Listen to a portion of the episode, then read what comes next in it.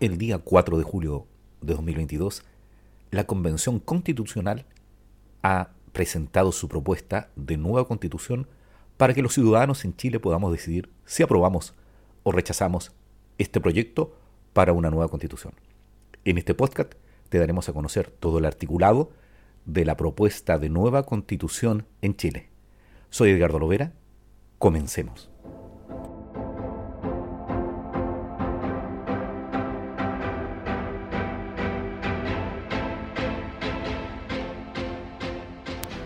Artículo 272. 1. Recibido por la Cámara de las Regiones un proyecto de ley de acuerdo regional aprobado por el Congreso de Diputadas y Diputados, la Cámara de las Regiones se pronunciará aprobándolo o rechazándolo.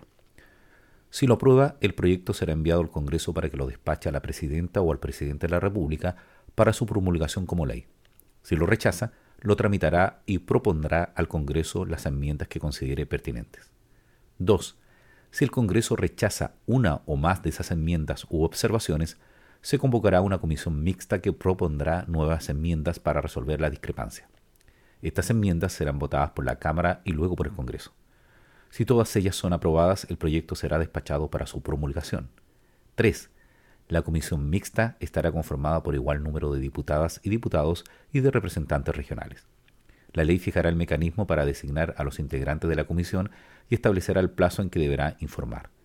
De no evacuar su informe dentro de plazo, se entenderá que la comisión mixta mantiene las observaciones originalmente formuladas por la Cámara y rechazadas por el Congreso y se aplicará lo dispuesto en el inciso anterior. Artículo 273. 1. En la sesión siguiente a su despacho por el Congreso de Diputadas y Diputados, y con el voto favorable de la mayoría, la Cámara de las Regiones podrá requerir conocer de un proyecto de ley que no sea de acuerdo regional. 2. La Cámara contará con 60 días desde que reciba el proyecto para formularle enmiendas y remitirlas al Congreso. Este podrá aprobarlas o insistir en el proyecto original con el voto favorable de la mayoría si dentro del plazo señalado la Cámara no acuda a su informe, el proyecto quedará en condiciones de ser despachado por el Congreso. Artículo 274. 1. Si la Presidenta o el Presidente de la República aprueba el proyecto despachado por el Congreso de Diputadas y Diputados, dispondrá su promulgación como ley.